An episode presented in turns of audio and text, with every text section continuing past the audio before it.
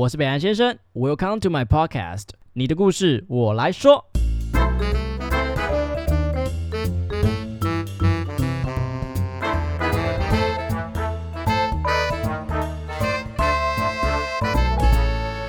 好了大家好，我是北岸先生。爱情是每个人这辈子无时无刻都在修的学分，没有终点，有悲伤有欢乐。那我们啊，都希望自己可以在最好年纪感受到爱是一种随遇而安的从容，拿得起放得下。那今天呢，我们又再度邀请到畅销作者丹尼老师来跟我们聊聊，我们每个人应该要如何在感情里面找到那个平衡木，就是大家可以就是开开心心好好的谈恋爱，不要再让谁伤害自己了。那丹尼老师又见面了，你要不要自我介绍一下？Hello，大家好，我是 Danny 蔡欧林，很开心又再次回到北兰先生的会客室。我前前阵子还想说，哎，你怎么又出书？后来发现是疫情又过了一年了。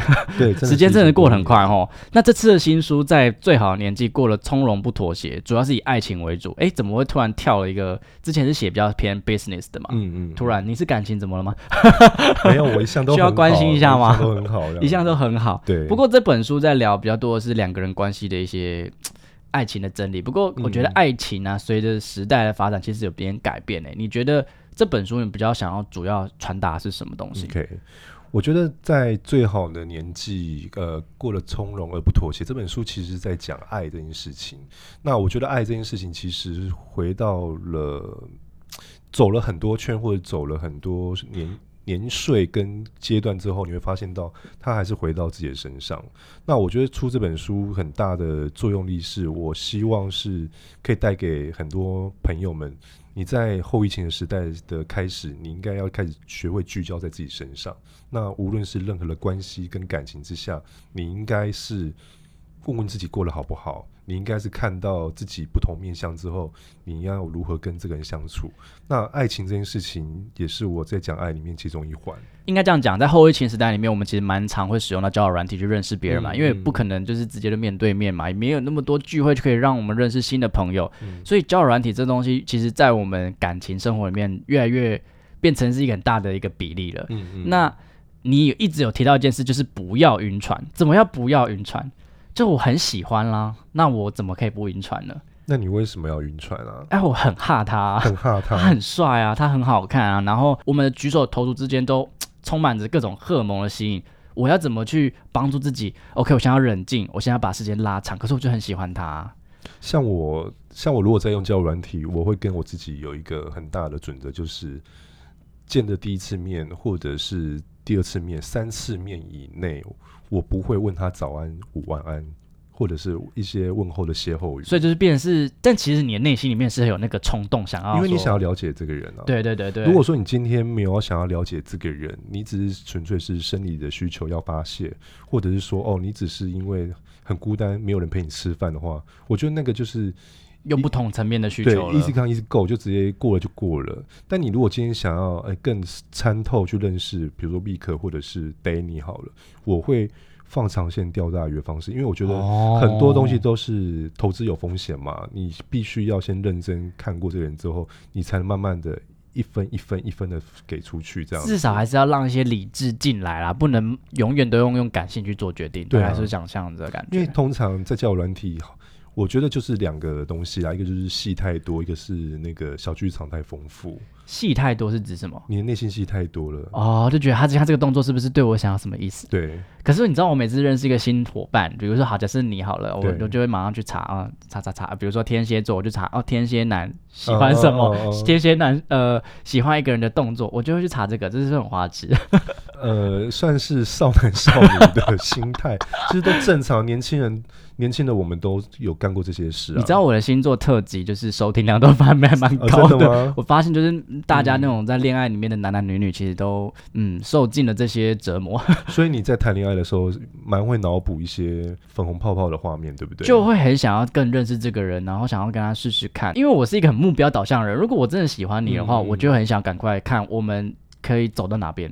就有点急啦，你干嘛这么猴急啊？我就我跟你讲，上升母羊有差，就是很想要赶快把它 get 到手，但是 get 到之后，你就马上就冷却了。对啊，那怎么办？那就再换下一个。OK，这也是一种感情观哦，大家不要挞伐我。不过好啦，那我们回来讲到呃交友软体，那你自己觉得交友软体上面，呃，如果真的呃要去认识一个新的小伙伴的话，你觉得那个心态不要想太多之外，我们要用什么保怎么保护自己？我觉得第一个就是你要给自己一个，再怎么喜欢他，再怎么快受不了的时候，你还是要给自己一个就是捆绑自己的绳子，等他来帮你解开。因为我觉得，举我当例子好了，比如说我下来叫软体好了，我会跟自己说，你要先多聊，甚至聊到他觉得你为什么问这么多。但是其实事实上，我在跟你还没有见面的时候，你的斡旋跟我的平衡其实都在叠对叠的状态之下。可是聊，你觉得是要见面聊，还是要呃讯息聊？我觉得讯息可能占三成，然后见面聊占七成。可是会不会说我赶快把他约出来，这件事又变得很猴急了？你你的猴急是，就比如说我可能跟他八小时吗？还是 我可能就是聊一聊，聊得不开，蛮开心的时候，我说，哎、对那周末要不要出来看电影？然后周末要不要去吃个东西？嗯，我最喜欢约人家去运动，哎、不是那种运动，就是去一些户外运动。但你为什么一次第一次见面就要看到对方 body 啊？哎、我没有要，不是那个，不是那个运动，运动是指我健身是健身，就是对啊，他不是健康的穿短裤跟比较轻哦，我没有，我没有这么想，哎，我是想说可以这样但是你已经子，潜意识在暗示他一些东西啊，你有发现吗？这这这这有吗？有啊，不一定啊，比如说我今天，我今天我刚好在见 Danny 之前，我去打高尔夫球，高尔夫球就会穿的很多啊。没有。我的意思是说，你约人家去那个健身中心或者是所谓的健身房，你不就是已经看哦？到他的那个吗？三分之二的身体了。所以其实我潜意识是想要把它扒扒开的。有，其实这是一个很错误的那个。那我要约他去哪？里啊？我觉得你可以正常的吃个饭，或者是看一场电影啊，这样子啊。啊，那喝酒呢？啊，你有提到喝酒，千万不要。你就想，你有你你没有提到一个，就是喝酒这个东西已经变成是一个 SOP 了，对不对？。对，所以初次见面，或者是说只见了几次，然后我就说，哎、我们要不要出来喝酒？这件事你觉得不好？因为喝酒接下来就是两个答案嘛。我有点累，那待会要去哪？哦，酒精会意乱情迷了。对对对，那等一下来我们家看我家猫咪翻跟斗吧。那这是一个 option 嘛，然后另外一个就有可能会遇到就是，哎，那我们下一个要去哪里？继续喝下去这样子，然后喝到最后，你就不知道你到底要不要认识这个人，到最后你这心仪的对象会变成酒肉朋友，就会这样岔出去。那如果是丹尼老师的话，如果你你今天在跟一个人约会的话，会走什么样的行程？我会就是先吃饭呢、然后吃饭的地方我会安排就是有酒，但是不是那种让自己喝的小酌的那种。，对小酌，而且是喝个气氛而已，就不会喝到那种哇烂醉，或者是连对方名都叫不出来的那个状态。哦一定要保持自己最后有八分醒、七分醒，然后最后你要有一个最杀伤力的一个杀手锏，就是哎、我们要不要去外面散散步？因为有点热。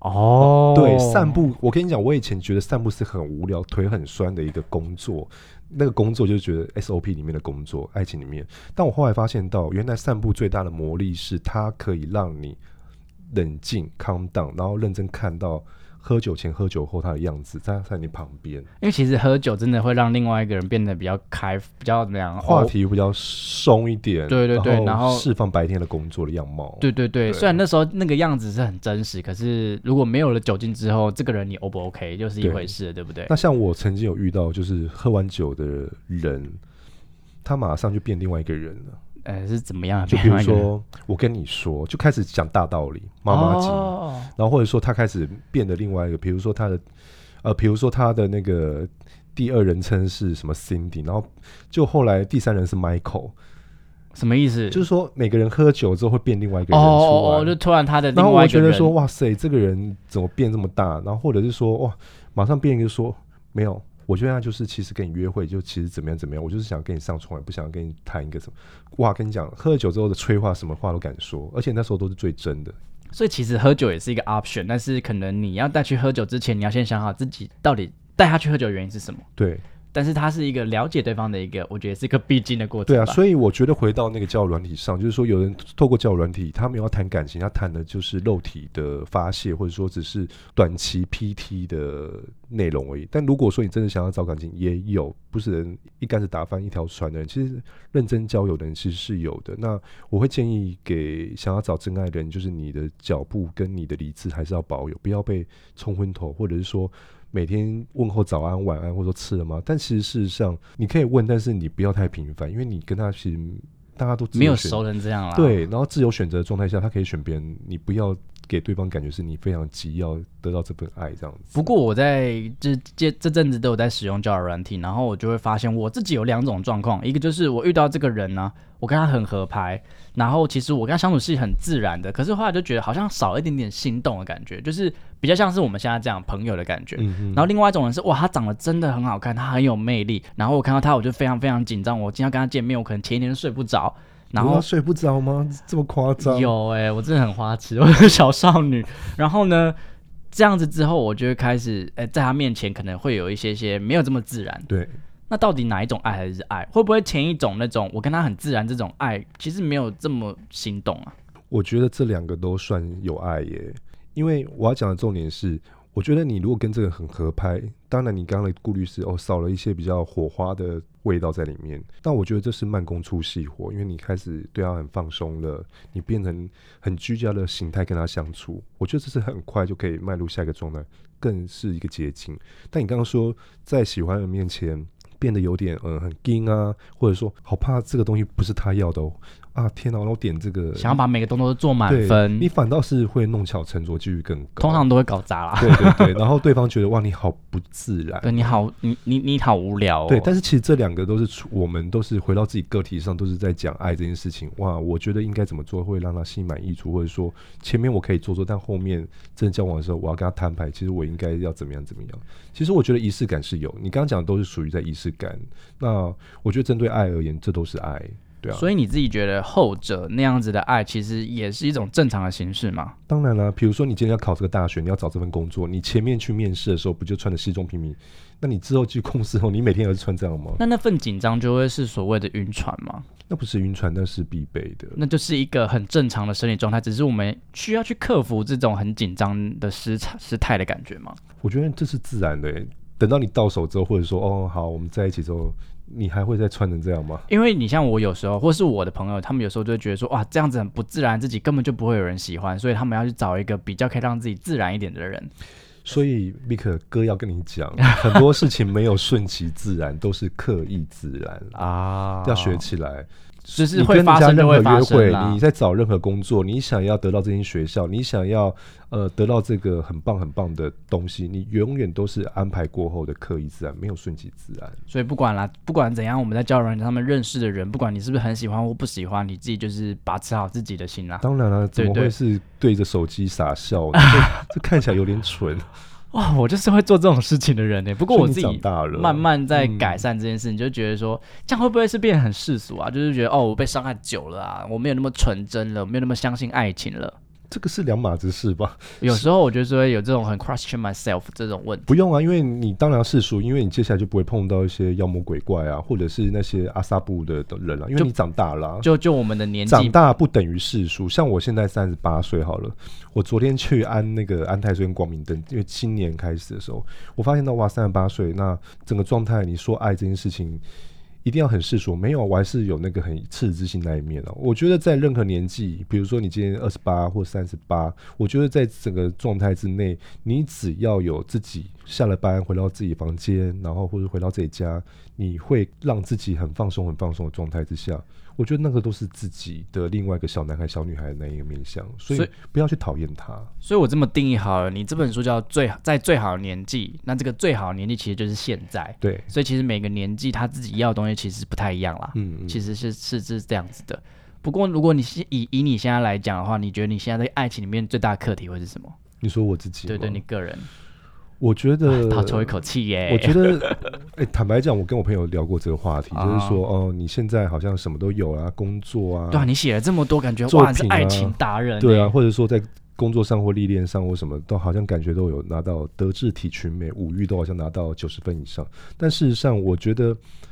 我反倒是觉得自己现在这个状况之下，我想要告诉很多听众朋友是，你要开始抉择你要不要感情这件事情。啊、这太难了吧？因为其实你的你的书里面有非常多很有趣的故事。那其实你说要不要感情这件事情，在里面的故事有一个叫 Sam 的人，嗯，那他是一个完全全新的定义，就是你要不要跟大家聊聊这个故事我有？个朋友，他叫 Sam，那这个 Sam 他其实是一个很很摩羯座、很很脚踏实地的人。然后他跟他太太交往结婚差不多十四年的十四十五年的时间这样子。那他的老婆有一天呢，因为他老婆比较会比较喜花一点，很喜欢买一些精品跟奢侈品的东西，因为他觉得他工作需要这些东西来衬底这样。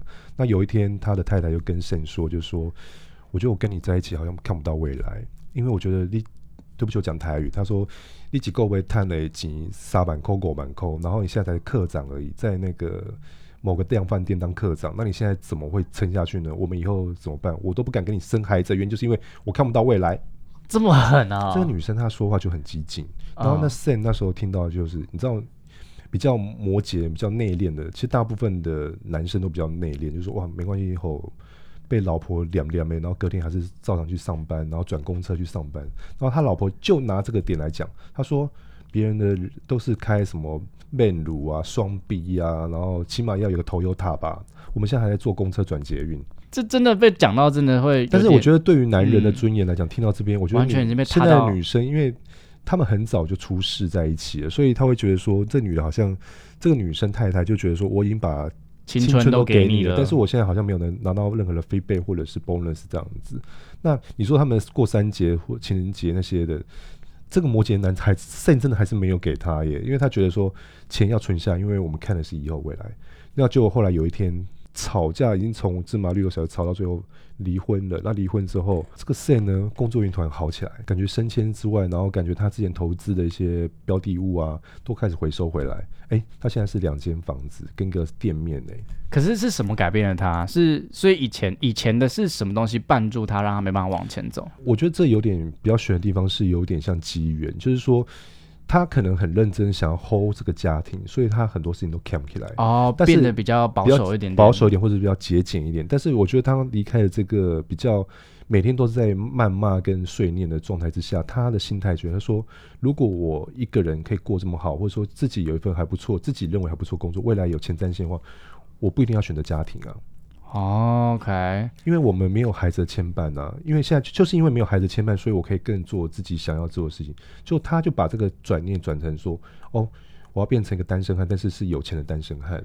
然后我觉得要开始金那个资助比较过去的投资的东西，我觉得就好巧不巧，在后疫情的这个时间，他投资的标的物突然都涨回来。我蛮喜欢一本书叫《被讨厌的勇气》，然后这个阿德勒他其实有说过，人都是需要有归属感的，尤其是在感情上面。那你刚刚说，其实我们人到一个年纪就会开始思考要不要感情这件事情。是，那这两个东西其实是有点相斥的。我觉得归属感可以分为情感跟物质。那我给很多听众朋友一个很实在的东西好了。你只要现在有稳定的收入，你的安全感就会来了。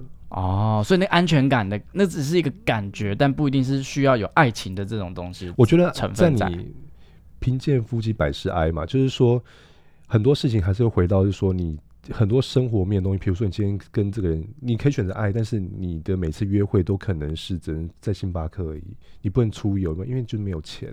那我觉得在很多状态之下说。钱或者是稳定的收入跟工作，它可以让你保底，有安全感的收入进账。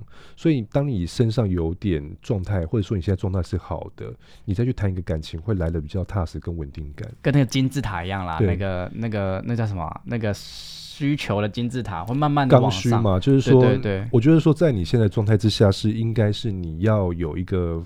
可以让你自己保住之后，再去选择爱跟照顾别人的状态。所以你自己认为你自己有想要结婚的打算吗？未来？嗯，目前不会。那你自己觉得，现在婚姻在这个世代里面算是什么？因为现在越来越多人不选择走入婚姻，甚至我们不用讲婚姻好了，就像你说的，没有人想要谈感情了。你觉得这是一个好的循环吗？还是它就是一个必然？我觉得在后疫情前，尤其在二零二零前，我觉得我看到的状态是。大家开始会把一些重心，比如说 SOP 啊，三十岁该做什么啊，或者是在什么阶段该做好好的父亲、好的老师、好的主管、好的样貌，去呈现好的状态，去看待、迎合别人。但我觉得整个宇宙跟整个社会跟环境大改变，是后疫情之后打乱了所有打乱了所有的安排跟计划。你会发现到说，当我自己关在家里的时候，当我戴上口罩的时候，当我开始对于社交有点距离的时候，你会把所有重心都放在自己的。身上，比如说，很多人，包含我自己，都是我。当我自己跟自己独处的时候，我想说，我以前买的这种东西，后来都用不到。我以前认识的这些朋友，后来他们都过得好吗？慢慢的会断舍离，对不对？慢慢会断舍离，或者说你看到房间非常乱的时候，你开始会动手去把它整理好、归位好。那我觉得在感情这件事情，让我在创作这本书的时候，会更聚焦在自己说：，哎，蔡佑林，你到底过得好不好？你白天的工作感觉好像还不错，还蛮稳定的，但事实上你快乐吗？我开始会比较深层去看待快乐跟自在这件事情。那回到感情这件事情是。因为你开始重视自己想要跟不想要、需求跟非必要的时候，你的状态会开始觉得说：“哦，原来我蔡耀林，我可能不太适合谈感情，因为我觉得我自己可以照顾很好。但是你说，当两个家庭或者两个关系出来的时候，我觉得那是一个我还没有准备好的状态。我曾经跟很多人约会过，或者说从约会的过程中参透自己另外面向的自己，去认识自己。我后来发现到，我是一个非常……希望对方好的状态，比如说我跟这个人交往，我会希望说，哎，宝贝，你应该要今天多穿衣服。我认为这个红色的衣服适合你，我觉得这双鞋子更适合你今天去开会的状态，或者说你很多事情都帮他排排序好跟排列好，都照着你的剧本走。但有一天我跟这个人分手的时候，他在分手的条件跟理由里面就讲到两点，第一个他说，我想我做我自己。不要再帮我排我的人生了，我觉得你好烦。你不要把你对于上司对下属的状态套用在我跟你的关系上面。你知道这个对于一个工作，或是你真的是没有恶意的，马上打击，天打雷劈的打击。那第二个状态是说，我不想跟你有未来，因为跟你在我一起的时候，我觉得什么事情都规划太完美，没有失败的感觉，想有一点点刺激感啦。嗯嗯，所以我觉得在这个两个。诠释的理由让我知道说，哦，原来我在情感上面我是属于那个很爱照顾对方的人，但殊不知很多部分的人，他们不是不太希望被对方照顾的，他希望让你看到我的好，不是你来照着你剧本挖掘我的好。所以回归一点，就是不管你现在是不是要感情还是不要感情，你都要了解自己想要的东西是什么，对，然后去找到一个跟你可以一起契合、一起磨合的这样子一个人，才有办法走到未来。那就算这在这段关系里面，你们最后没有成功，那可能是因为他跟你什么东西不合，那也不是因为你不好，只是因为你们可能在现在这个阶段，你们要的东西不一样。对啊，我常说嘛，天时地利人不和。不过在婚姻里面呢，在婚姻，你觉得现在结婚是算是什么东西？因为呃，前阵子我有个朋友，然后她就是跟她男朋友其实走了快七八年了，那男生是没有想要结婚的打算，因为他觉得那种那个东西就像一张纸一样。那有了这张纸之后。彼此对彼此之间的那个情感可能会变质，那他不想要他们现在这个关系明明现在很好，然后去做任何改变，但女生就觉得说。我现在就是要结婚，你不跟我结婚的话，我不觉得我们这段关系有未来。我觉得从这个状态跟人生里面，你会发现到，其实女生会比较需要一张证书，白纸黑字来证明安全感、安全感，或者说这件事情是铁铁渣渣，是真实的事情发生，不是在做梦。那对于男生来讲，我觉得我到，因为自己身为男生，我也会从男生角度去切，说哦，其实。如果现在状态好，不用去透过一个证书去证明。但我觉得没有好跟坏，只有就是刚所说的天时地利人不和。那人不和是指说他现在状态是他或许他现在不要，但是下一秒他可能会要了。我觉得在当代的青年跟当代的这个世道，我觉得男生背负压力不会比女生更轻哎。对，我觉得你看你要一个男生，我记得我在。就刚刚剩的故事就来讲就对啦。你说你要这个人 trouble saying 然后在一个社会标准里面，男生应该要得到什么？然后哇，男生应该有肩膀。其实我跟你讲，我可以分享一个故事，是我之前上了一个呃 YouTube 的那个一个他的一个 podcast 节目。然后那个女生她很有名，她也是作家。她有个观点，我可以跟大家分享，但是她当天被我洗脸。她说：“我跟你说，我像我男朋友就对我很好，男生一定要对我女生好。如果不对女生好，那就是渣男。”哈，这个这个，然后他就噼啪啦啪啪啦啪，就讲了这一大堆咒语，这样。然后因为咒语，因为他没有料到当天来宾是我，然后我就说，然后他说：“丹尼哥，你有什么想法？你说啊，你不是快嘴丹尼哥吗？”然后我就说：“哎，我说，哎，妹妹啊，如果你这样讲话，你真的会刚好你现在运运气比较好，你找到这个男生是可以贴合你的。但事实上，很多男人听到这个话，马上是倒洋，直接退避三舍，哎，就觉得你是一个小公主啊。”呃，不是公主，是无理取闹。对，就是就说你不能用这个双标的标准说哦，那我反过来，我希望你是高材生嘛，我希望你是独立的新时代女性嘛，我需要你自己的工作，你不用靠我养啊。但你不能因为我什么东西都是男生帮你喘边边，然后做到好，你就觉得这是好的。听起来很适合跟想，很适合跟人在一起。我就觉得说，所以那个女生后来到最后，她就有点点点，就是那个被你收服了。我就说，你不能用这个标准就是规范男生，因为男生他说，但是他就是不帮我提包包啊，他就是怎么样怎么样，他你看他的过程中都用怎么样怎么样。我就问他说，你为什么不自己提包包呢？你的包可以自己买去证明自己啊。对他到底需要？那你为什么一直要勒索男方呢？就一定说哦，不掐不不处，然后或者说没有一个稳定的收入的工作，那。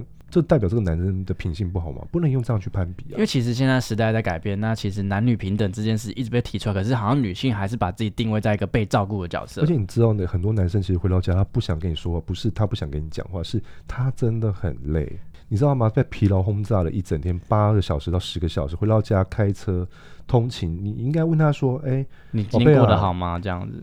我觉得更深层一点，你今天有吃饭吗？哦，你今天你看起来很累，要不要帮你煮个宵夜，或者说我们带我帮你叫个外卖好不好？我陪你聊天，我觉得那个心是马上会被融化掉的。我觉得是互相啦，不管不管今天是女生或者男生回到家，其实需要都是这样子的一个问候跟陪伴，不会是更多的情绪勒索。对啊，或者是你直接给他一个拥抱就好了。我觉得真的有时候是给予会比索取还来的有贡献。没错，没错。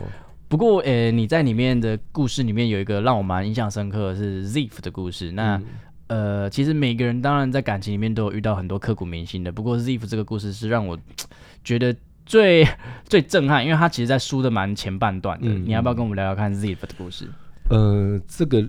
这个利哦，他是我很好的学长，当兵的空军的学长。然后那时候大家都知道他，因为他好有名，他宠女朋友宠到一个大家都知道，所以他就在他的右手臂刺青，刺了他女朋友的名字。好疯哦！对，我觉得这是好酷哦，因为这真的是嗯，就有个 tattoo 是他女朋友的那个一个赛这样子。那后来呢，这个女生好像过程中。开始有点蹊跷，但我觉得男方也开始选择不要把天线跟雷达打开，所以呢，就想说睁一只眼闭一只眼过去。女生有一天就跟他讲说：“我觉得我们好像一直在原地踏步，没有往前的感受，那我们还是不要在一起吧。”那这个立刻呢，马上就是好，既然你提了，那我们就分手吧。那分手真的是差不多过了差不多六个月、五六个月的时候，半年时间的时候，这女生打电话给他。这个力，他就马上就说：“哦，是不是他要来跟我求复合？想通了，对不对？是不是有比较过才知道我的好了吧？对吧？没有，这个女生说她怀孕了，哈，然后想说哇，是我的吗？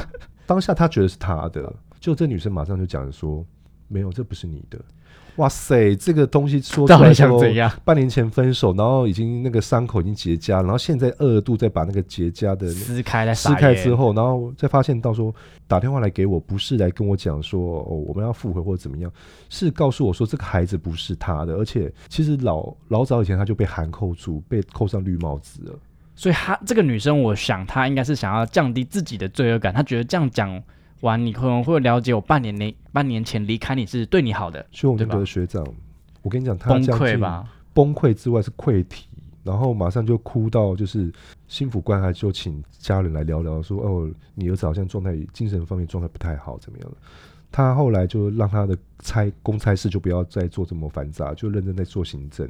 我跟你讲，就是慢慢的、慢慢的、慢慢的，时间冲淡的，快要退伍的那个状态之后，真的是出来之后还是花很多时间才走出来。不过，我觉得相信 Danny 老师自己本身也有很多那种刻骨铭心爱情。那讲到我身上，好，就是前阵子刚好也有一个有一个有一个前男友，然后他主要跟我分手原因是因为他觉得我太忙了。不过我自己是觉得，因为毕竟我租房在台北，然后我们家经济状况其实不是到优渥的，所以我是有一定的经济压力在的。嗯，那他觉得我可能放太多时间在工作上面而疏忽了他。不过我我我自己的解释是我已经尽力了，然后我已经把我剩下所有时间已经给他了。那这样子来讲的话，我现在到底适不适合谈恋爱啊？你一直都适合谈恋爱啊？真的吗？对啊。那 因为因为其实他当初这样跟我讲的时候，害我一直很质疑自己是不是。就像我现在也很想养猫，但是我不养的原因是因为我怕我没时间陪它。嗯嗯嗯。大概会是这样的感觉。我觉得我会给就这个这个会客室，我想要给 Vick 跟所有听众朋友讲是，无论你是工作狂，或者是多热爱工作，或者说你的重心其实是放在事业上的朋友们，一个很很。很直接的中故事，你在任何年纪，无论你的状态怎么样，你都适合谈恋爱。我举举我自己当个例子，好，就是当你很认真执着在一份工作的时候，我觉得那样的女生跟男生是最帅最漂亮的。你一定要知道，就是我刚刚有提到一个理论是，你想要谈一场好的恋爱，走的比较远的恋爱，你要先把自己的包包口袋里面你要有面包啊。你要面包才能走的路更远啊，才有办法去对啊呃往更高的需求目标去前进。对啊，你才能往你想要通达的理想的状态，或者说理想的境界，两个人境界去走。当你口袋里面没有面包的时候，或者说面包的食纯食量没有很多的时候，你会慌张哎、那会不会有一些人是他真的真的很忙，然后他也交了男女朋友，可是他其实没有放太多时间在他身上，这样其实是不是也是算一种耽误人家的一种行为？后面我就要逗点下去是，无论你是工作狂或者事业心比较重的人，你记得一定要把 on 跟 off 打开来。OK，你下班的时候，你不要再录 podcast 了，你不要再做工作，你不要再收发 email，你应该是说，嗨，我们今天晚上吃什么呢？哦，对你应该给他一个不一样的，我觉得这也是放过自己很大的一个调频的动作。比如说，我常跟工作狂的朋友讲说，你今天很忙没关系，但是你一定要先关机，因为关机之后，你东西才会倒出来，负能量会倒出来，你才能吸收新的能量进来。我我跟你讲，我之前有采取个策略，你听听看，就是因为我的 podcast 都是在下班前录，所以我有点下班后是没有办法 off 的。但我就因为他其实是是住在别的县市，所以他嗯可能就是周末我们会相处，所以我后来就是把原本四散各地的这个工作全部集中在平日，嗯然后把假日两天都空下来陪他。我是这样处理的啦，但是最后他会他给我的回答是：哦，没有，你这样子让我觉得我平日好像单身一样。代表这个人他是不太懂你的生活跟节奏。我想是啊，我觉得你可以为了一个人调整，但是我不认为一定要为了他改变。这个要嗯记下来，就是你可以为这个人去调整。比如说，哦，原来 Vick 的节奏这样，好，那我们取一个自己的一个平衡点出来。OK，那我是我投注这边改变，然后他这边也开始慢慢做改变跟调整。但是你说要让这个人的人格整个彻底不一样、不一样的，或者是整个不一样的形式去交往这个关系的时候，这就是错误的。好，我觉得讲到这个就可以讲到我们有一题是这样问的哈，就是当我们进入到关系里面，一定都会遇到需要磨合的阶段，对，但到底什么时候是磨合，什么时候是配合？配合可能就是哦，都是我在改，磨合是我们两个一起在改。如果今天有个对象在你面前，你会用这两个的意思是不太一样的，一个磨合，一个是配合。我会去观察他有没有为了我也有一点调整，比如说我们有摩擦的时候，我不会希望是全部磨。合嘛，对不对？对他在磨合嘛。但如果他都没有做的话，我就觉得我在配合，然后我就会觉得那我干嘛要做，然后我就放弃。我觉得这是一个很主观的东西耶。真的，所以所以其实蛮蛮蛮困扰我的。嗯我不会用那个配合这两个字，因为配合这个听起来其实是比较贬义词，有一点点勒索在，对对，有点情绪在勒索他，嗯嗯嗯。对方，我觉得对方听起来会不太开心，所以我会倒是觉得说，给大家一个建议，就是我觉得当你在这个，你可以用调整，或者是说哦你磨合，但是不要用配合，因为配合是我觉得我有点委屈，但是因为我要求全，我才做配合这件事情。那如果是磨合的话，听起来会比较委婉一点，就是说哦，我为了你改耶，你有感受到吗？或者是说，我觉得说话的艺术里面要有一个就是很可爱的地方是，你看像我以前都不吃八方云集，我为了你，我现在都会吃四海游龙了。我采用真的是还好，对，就是说，我觉得台湾人有一个很不一样的习惯，就是说很多事情都说不好意思，或者像我觉得我会给大家在情感面说，你一定要让大家对方知道你做了什么。沉默是金的年代过了，你跟这个人交往，你可能说，哎、我昨天买了一件衣服给你，你觉得好看吗？而且你默默做，有时候你又你你又不是一个真的可以默默的人，对你又想要期待对方有些什么回应，那就而且你他的回应是是套用在他，你期待他讲话是不是跟你内心想的是一样的？对这个时候就会变成是你到底想要我怎样？对，所以我觉得说你一定要让你的情绪，或者说你做的事情让他知道，你做什么丰功伟业，或者是哇那个歌功颂德的事情，一定要让对方知道。就是好好沟通啦，就是把话说出来，真的因为现在大家太忙了，可能要猜呢，而且重点是你要把你的好跟他跟对方说才可以。不过你现在看我们现在其实生活节奏非常非常的快，那我们的感情可能没有办法像以前一样这么诗情画意。那有时候就会，比如说刚，比如说我刚认识你哦，我知道 Danny，哇，他是个作家，感觉跟他在一起至少经济不会有什么困难。但是当我们今天用这个理性的，比如说数字啊、收入啊，或者是身高体重这些东西去衡量这个爱情的时候，这个东西会不会变就不纯粹了？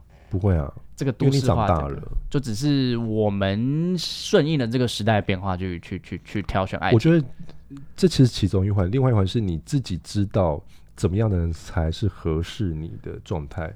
比如说。毕肯今天是一个上班族，你基本上你找的对象应该也是要落于上班族。哎，这个真的是很重要，不是那种排班制。排班制真的对对，就很难有未来，就先居居嘛，因为你要培养感情跟相处嘛。对，这是第一个啊。那你会说这样世俗吗？不会啊，因为你开始去会抉择了嘛，会选择了嘛。那收入这件事情呢？收入的话，你会觉得说，哦，我觉得我以前是苦孩子，苦过来，但我觉得我现在二十七、二十八岁的时候，我觉得我生活可以不用为了钱去烦恼这一餐会不会太贵。所以你可以吃一个好料的，你可以选择这个好料，你想要跟值得人去分享。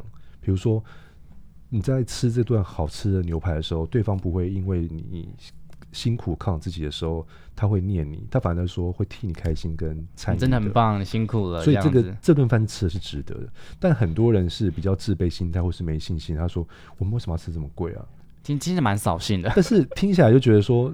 但是你内心的那个小恶魔才是真的说实话的人嘛？他会跟你讲说：“因为我值得啊，因为我我我很努力啊，我加班啊，我不能吃一个好料的犒赏自己嘛？我今天已经累跟狗一样一整天，我只希望我另外对象不要不要吵，不要啰嗦，就跟我安安静静吃顿这个饭。所以其实那些数字其实是表面的。”但是其实更后面数字的数字背后的意义才是真的，才是因为你毕竟收入超过相等的人，他们才会，比如说不会吃一餐，然后可能三四百块，他就说，哎，你这么吃这样太贵。我跟你讲，有个东西，但你要听清楚，这个是真的。骑机车的会看骑机车的人，开车人会看里面开车那个人，坐公车会看对面坐公车的人。因为你的频率跟视野不一样，你说你今天的薪水一个月已经到五六万，你当然会看五六万以上里面的，或者说持平在五六万的状态，但是你不会回去看两三万的人。比如说你二十七岁的时候，你现在择偶对象应该会在落于在正负三岁，或者是比你稍长几岁的状态，你已经很难再去找十八岁的再自己去配合嘛？你回到家八千联络部，然后帮他算数学，已经可以预见未来已经有很多不合的地方。对啊，所以你已经看。尽管他的外貌那个躯壳很漂亮，哇，外面也是你喜欢的，但是里面的谈吐之中，你可能要花很多时间去迎合他的脾气跟个性，因为已经没有在同一个频率上，所以你开始会去抉择说，哦，原来 Vick，我现在开始抉择的对象，应该是这个人生应该是要怎么阶段的自己。甚至说，我跟这个人在一起，我有没有可以看到未来，跟自己有没有在升级跟成长的状态？OK，那我们其实，在感情里面，当然有好的地方，也有不好的地方。那到最后，可能像刚刚的 Sam 或是各种 Ziff 这种各种，只要呃感情结束之后，其实都会有一个很大的疗伤期。对。那其实你书中里面有一句话，是我非常感同身受的，是你可以慢慢恢复，但千万不要太慢恢复，要正视事实已经发生。我想要请你多去延伸这句话，你真的想要传达的东西。我举我当例子哈，也也比较实在一点，就是我觉得当我自己受伤的时候，我会，我可能一天之内我不说话，我会把自己关起来，但是我跟我自己讲，我不能一个礼拜都在这样。这样会不会太 push yourself too hard？就是你当然要成长啊，你你不会让自己就是太压抑吗？会不会有些人就会说哇，你干嘛？你明明现在很难过，你干嘛要这么逞强啊？你可以休息一天，但你不要休息到一个礼拜。你可以难过一个月，但你不要去难过一。一整个一辈子不想要难过这么久，原因是因为因为你还是要面对太阳出来的时候，你还是要越五斗米折腰的时候啊。我常常讲说，很多人都说哦，你不要过度努力，你不要太怎么样怎么样。但是我觉得那个都是帮自己找台阶下的借口。你明天还要缴房租诶，你这个月信用卡缴完了吗？你还是要去上班啊。里面还有另外一句话还是很棒，就是无论是烂尾还是缘分，脱手后我们都是最大的赢家。这是你为每一段感情结束下的注解。我觉得我很感谢之前跟我 dating 或者是跟我说那些受灾户一个小团体，对 对，当时来讲是受灾户啊，那我也可能是受灾户其中一环了。都是好人或坏人。但是我觉得过了一个年纪之后，你回来看一些过去跟你 date 的人，或者是跟你曾经有处过关系的人，那时候的状态哇，告白的氛围很棒，然后餐厅是很美的，没有缘分或时间到而结束的时候，其实对他来讲，他是他的开始跟我的开始。都是最棒的开始。你可能当下很恨这个人，甚至遗憾已经有了。但是到了一个时间过后，到了一个下一个阶段，你在忙碌的时候开始认真做新的生活的时候，你会发现到，哎，所以我觉得时间是一个很奇妙的东西，是它会在下个阶段开始让你检视上一段状态，这是真的状态哪里是最傻最蠢的东西，但事实上。这都是你必经的功课，因为你就这些养分之后，下一个对的人的话，你就不会再做同样事情给他。我们都要慢慢的修炼啦，我觉得大概是这种感觉。不过我们修炼就是希望可以好好的让自己过一个好的生活，然后好好的去爱自己。不过其实好好爱自己这五个字其实是被大家用到烂。嗯，到底要怎么爱自己？我们到底有没有爱自己？要怎么检视有没有这件事情？我觉得爱自己真的是讲到老掉牙那一种。对，就是到底要怎么爱自己？那我觉得所谓的爱自己是你。必须要很自律，在现在这个阶段或者现在这个状态之内，你有没有把自己照顾好？第一个最简单就是你不要让自己感冒嘛。第二个，你真的需要这件事情，你就去买这个东西给自己嘛。第三个，如果你真的不开心，就不要去吃这个饭嘛。为自己的选择负责任，没错，大概是这种感觉。不要每次就一直在 whining 说什么哦，他又怎样，他又怎样，是你自己要这样子。对啊，这也是你爱自己啊。那我觉得爱自己背后更深远，就是你因为自律之后，才少走点冤枉路。我觉得这都是一些长大后面的一些心得感想了。对，OK。说回来，在这本在最好的年纪过得从容而不妥协，那这这本书是在最近来上市嘛？那有没有想要什么东西跟读者或者是听众朋友分享的？嗯，我在二零二三的一月份出了这本书，叫《最在最好年纪过得从容而不妥协》。那这个书跟以往我的风格有点不太非常不一样，因为你之前是很犀利的商业嘛，那种 business 加薪转职，对啊，大家都说哇，那个好像一针见血，或者是描述的太参透，让大家觉得。难，这本书温柔的非常多。这本书第三本书是我觉得我要给自己跟身边，尤其我走游走这么多城市跟国家的时候，我把三十八篇的小品故事写真实的小品故事写在这本书里面。其实我觉得现在人谈爱这件事情，除了以前的相亲或者朋友介绍、家人的怂恿之下，现在都在社群媒体上，或者是交友软体，或者是说你透过虚拟世界从虚走到实。我觉得爱这件事情已经不是当年的，已经变太多了，已经它已经在进化，在进化，所以爱这件事情也会随着时间更进化。那很多时候大家说天长地久这件事情，但我更会认为说，真正的真爱其实二十四小时也有一个真爱，两个小时也有真爱。当下的当下就是你只要这个人他不会给他可能给你一个很难过的结局，但是我相信每一段爱的背后都是刻骨铭心的。他会让你这辈子忘不掉，所以可能在一个酒吧，然后一个偶遇，然后那天晚上你们过得很开心，其实那也只是一份爱啦。我觉得那就是你这辈子可能只有这段很纯很真的爱。那我觉得爱这件事情是，嗯，它有可能很多面相，有可能是。你的纯纯的爱，你可能是暮年之爱，或者说再婚的爱，或者是跟不对人挥别之爱，或者说你不知道怎么谈爱的无性的爱也有。那这本书其实记载了很多，撇开年纪、性别或者是地域性这样子。那我觉得爱这件事情它是无远否界的。然后最后。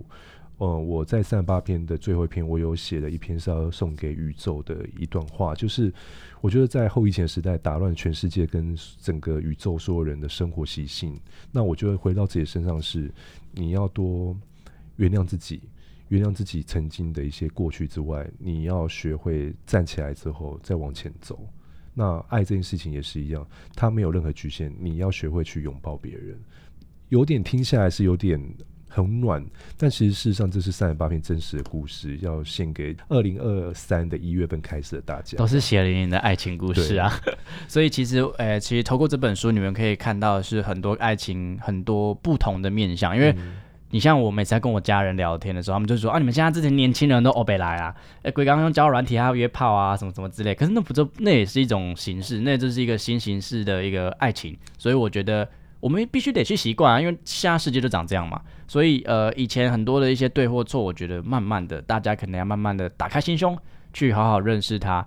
然后不管我们在每一段感情里面犯的所有的、做的所有选择，都要对自己负责任，然后也不要太过的责备自己。大概是这样感觉。嗯，OK，好了，那蔡耀林 Danny 老师这本在最好年纪过得从容而不妥协，已经在就是各大的你基本上去哪间书局或者网络上博客来成品都可以看到。那很非常推荐大家来购买去看。然后来一趟那个恋爱的自愈之旅。好啊，最后也谢谢那个来再次回国来上北兰先生的会客室，这样子，希望可以持续的一直在回有有有，国。然后在最好年纪过了从容而不妥协，然后希望最后用一段话送给大家，就是别让自己带着遗憾成为无法再爱的成年人。希望大家都可以好好的爱了。OK，, 好了，那谢谢大家，那拜拜。拜拜。那桑，谢谢你们的收听，好听的话记得给我们五星评价哦。欢迎分享你生活中各种开心、难过、有趣的小故事，我会唱歌给你们听哦。最后啊，不要忘记捐钱给我们哦，没错，我们很穷，录音要费用，我们都非常爱你哦。爱你。我是北岸先生，我是允文，用更深度的方式了解世界上的每一个人。让我们成为你故事的引渡人。你的故事，我来说。